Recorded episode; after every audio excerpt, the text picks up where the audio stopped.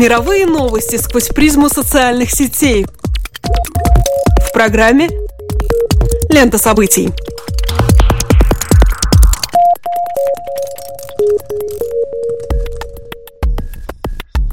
Добрый день, дорогие друзья. Вы слушаете Латвийское радио 4, и меня зовут Алексей Гусев. А меня Роман Шмелев, и в эфире еженедельный дайджест онлайн новостей «Лента событий». Здесь мы бросаем наш субъективный взгляд на происходящее и обсуждаемое в интернете. Facebook, Twitter – все самое интересное и актуальное в течение следующих 15 минут. Один из ведущих хэштегов Твиттера в американском сегменте – это Periscope. Оказывается, что за последний июль пользователи социальной сети Periscope умудрились посмотреть тысячу лет видео контента. Сервис видеотрансляций в марте этого года приобрел и официально перезапустил все тот же Twitter. Итоги первых месяцев воодушевляют и заставляют завсегдатаев мировой сети обсуждать возможность перехода на новую платформу. Число зарегистрированных пользователей Periscope в начале этого месяца перевалило за 10 миллионов. Таким образом, социальная сеть в 6 раз превзошла по скорости роста аудитории Facebook и Twitter, каждый из которых на достижение таких же показателей потребовалось 2 года.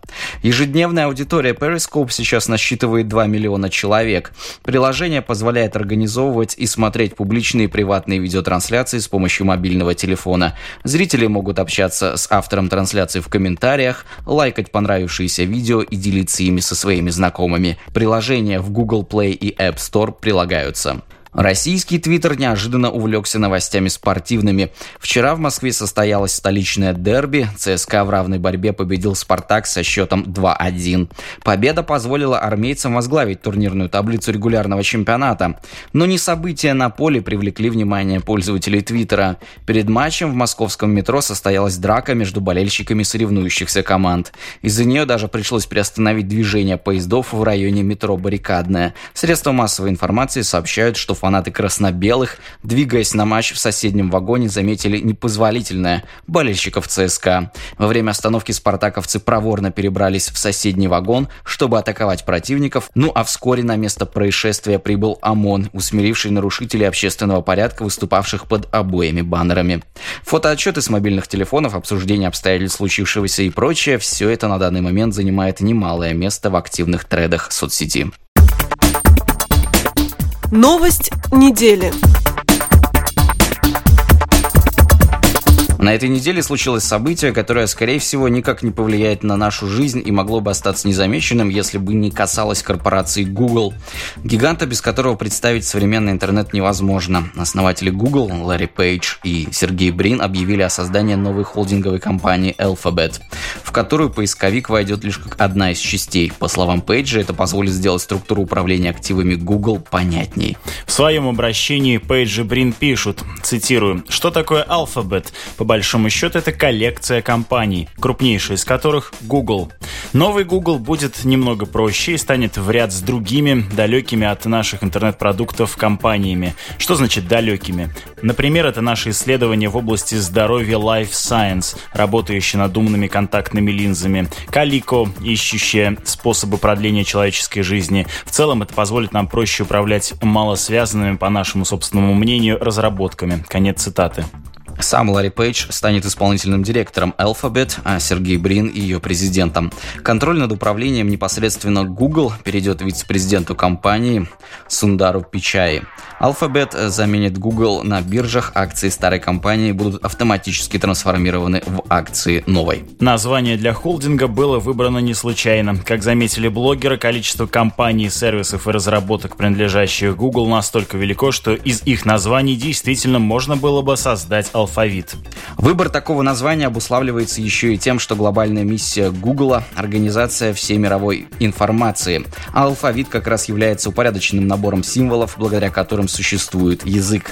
Однако создатели алфавита признают, что реорганизация осуществляется с целью более эффективного менеджмента и, следовательно, должна привести к увеличению прибыли. Именно прибыльность лежит в основании наблюдаемых нами преобразований. За поисковым сервисом Google остаются самые прибыльные проекты. Остальные Остальные же были выведены в отдельные фирмы с собственной организацией. Уже общим местом стала мысль о том, что интернет устроен резоматически, то есть представляет собой сеть ветвящихся корневищ по ссылкам, можно следовать бесконечно, так и не найдя общего центра. Потоки информации движутся свободно, а пользователь имеет возможность также свободно переключаться между этими потоками. Каждый строит свою уникальную информационную повестку дня. Равная конкуренция ресурсов обеспечивает то, что сообщество в целом никогда не будет присутствовать на каком-то одном из них. Но есть исключения. Перед тем, как найти нужную книгу, в библиотеке каждый ее посетитель неизбежно читает каталог. Получив позицию главного онлайн-каталога, Google оказался в невероятно выигрышном положении, обретя власть над вроде бы неподчиняемой разнородной структурой сети. Казалось бы, разрозненным, независимым от составных частей множеством. Ведь какой смысл, что находится в вашем хранилище, если о нем нет записи в каталоге? Пожалуй, Google является наиболее выраженным элементом власти и репрессии во вроде бы теоретически свободном пространстве мировой сети. А что порождает власть, как не стремление к еще большей власти? Желание Google перерасти в алфавит, который будет в своем ассортименте иметь буквенный указатель, отвечающий всем потребностям современного человека, это желание перекинуть свою сверхуспешную экспансию мира виртуального на мир реальный с его устоявшимися бизнес-моделями и взаимоотношениями купли-продажи. Кто-то в соцсетях пошутил, что Alphabet — это будущий Skynet. И, возможно, мы еще не осознаем, насколько эта острота близка к действительному положению дел. Слово Google стало синонимом прогресса и нестандартного подхода к ведению дел, как, впрочем, прославило своим исключительным набором рецептов. На запрос «Удивительное блюдо» поисковая машина выдаст вам более полутора миллиона аккуратных ссылок на поваренные книги со всего света. Никогда еще просвещение не струилось таким напором с экранов ваших гаджетов, а способ приготовления знаменитого салата «Кубик Рубика» не был доступен и не предлагал себя так нарочито почтенной публике на обочине развлекательных порталов, посещаемых зеваками с целью насладиться бесплатным просмотром модного сериала. Предсказать споровидно размножающуюся корпорацию доселе было невозможно. Выйдя за рамки предоставления одного лишь поискового сервиса, Google со временем приобрел сакральный статус футуристической компании, не только организующей информационное пространство, но и создающей якобы будущее. Мы наблюдали за ее развитием с трепетом и вожделением. В некоторых школах начали уподоблять ведение проектной деятельности с оглядкой на Google. Продвинутые педагоги, мотивируя своих воспитанников, даже обещают им, хочешь работать в таком клевом офисе такой успешной компании, как Google, создавай, продумывай, воплощай. Примерно таким же образом мы пытаемся разобраться в истории успеха великих художников, писателей, политиков, полководцев и великих богачей, наконец. Художников мы признаем авторитетными в области живописи, писателей в области литературы, политиков ценим за достижения в области управления социальным пространством и участию в секс-скандалах, а авторитет богачей исчисляется количеством денег ими заработанных. Что из себя представляет условный Ричард Брэнсон? Бонвиванство, святое существование. Этот серфингист умело скользит по волнам денежных потоков, созданной им финансовой империи, иногда отчисляя на благотворительность или развитие науки. Создатели Google прямо заявляют, что их деятельность есть проект по обогащению, созданию больше прибыли относительно существующей. Google тоже является капиталистическим образованием, как и Ричард Брэнсон, внутри офиса которого, конечно, может царить социалистическое устройство. Однако на направлена его работа на воспроизводство капитала как такового и развитие в сфере медицины, логистики или науки подчинено тоже этой цели. Утрата недели. На этой неделе достоянием широкой общественности стало исследование компании Facebook, по итогам которого можно наконец постановить старый добрый LOL или LOL практически канул в лету, уступив место другим, более модным методам графического изображения смеха пользователей в соцсети. Итак, если вы пользователь англоязычного Facebook, то для демонстрации своего искреннего и безудержного веселья вы, скорее всего, будете применять лаконичное «ха-ха» или же смайлик эмодзи. В целом, процентное соотношение частотного использования между самыми распространенными видами письменного смеха выглядит следующим образом. Более 51% аудитории смеются при помощи «ха-ха», 33% выбирают эмодзи, 13% вариацию на первый вариант «хе-хе», которая несколько более ехидная. И, наконец, всего лишь менее 2% считают, что наиболее подходящий инструмент выражения своего веселого, извиняющего – это сокращение от laughing out loud, что переводится на русский язык как «громко вслух смеясь» или «laugh out loud» – «громко вслух смеяться» или просто аббревиатура LOL. Важно заметить, что исследование ограничило себя только публичными записями и комментариями к ним. Личная переписка в расчет на этот раз не бралась. Впрочем, не то чтобы это позволило Цукербергу убедить нас в том, что он не может ее просматривать. Данные собирались со всего мира, но выводы концентрируются на англоязычном сегменте и повсеместно универсальном эмодзи. Можно посмотреть интересную раскладку по возрасту, полу, длине сообщения и даже региону. Так, например, женщины значительно больше используют эмодзи, чем мужчины мужчины. Говорит ли это о их более визуально ориентированном типе сознания или гипертрофированной эмоциональности, исследование не уточняет. А двусложное ха-ха используется в сообщениях практически так же часто, как трехсложное ха-ха-ха. Данные по регионам даются в основном для Соединенных Штатов, и из них можно почерпнуть, что более консервативные южные штаты все же не так быстро забывают лол, как это происходит на динамичном побережье.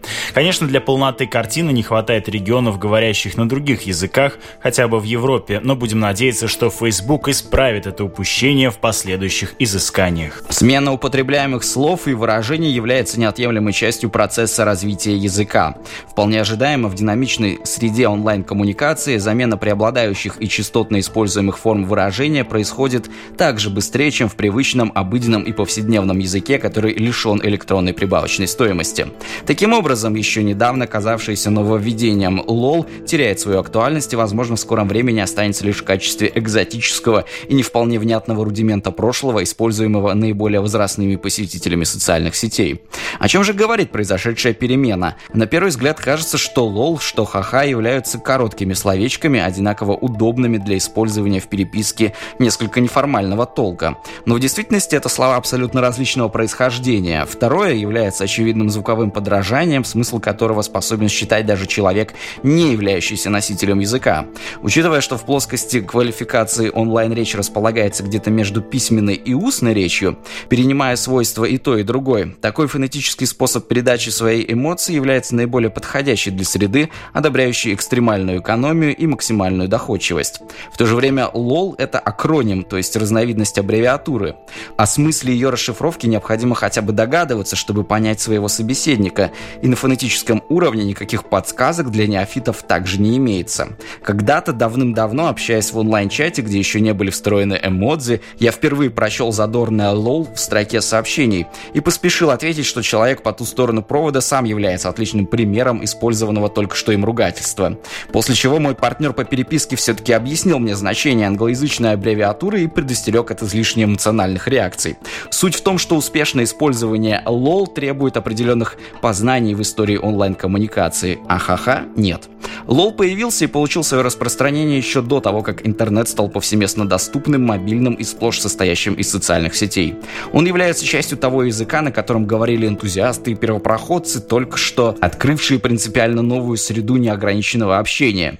При строительстве новых универсумов не так уж и редко преобразовывается язык. И, кстати, именно аббревиатуры были важной частью советского новояза. В этом смысле ЛОЛ — это КПСС, Совнарком, колхоз и юнат цифровой эпохи. Звонкая аббревиатура, которая стремительно ворвалась в ежедневную речь, но также быстро утратила актуальность, разорвав связь со своим подразумеваемым значением. Во время большой стройки новой коммуникационной среды она была востребована, позволяя хотя бы отличать своих от чужих. Теперь, когда здание среды интернет-общения воздвигнуто и в него вошел практически каждый, смысл в нем постепенно исчезает. Понятное и тривиальное побеждает полусленговое. Смерть Лола — это признак того, что интернет из коммуны наконец-то превратился в ухудшенный эквивалент физической реальности за окном. Пользователь — это теперь почти каждый, а не увлеченный возможностями глобальной сети робкий первопроходец, и язык адекватно отображает случившийся сдвиг.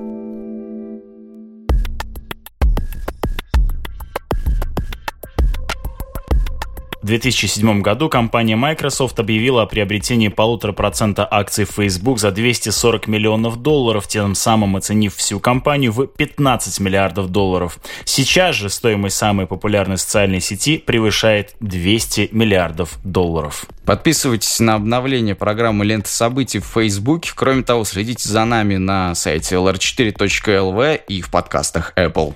С вами были Алексей Гусев и Роман Шмелев. До новых встреч по ту сторону сетевого кабеля.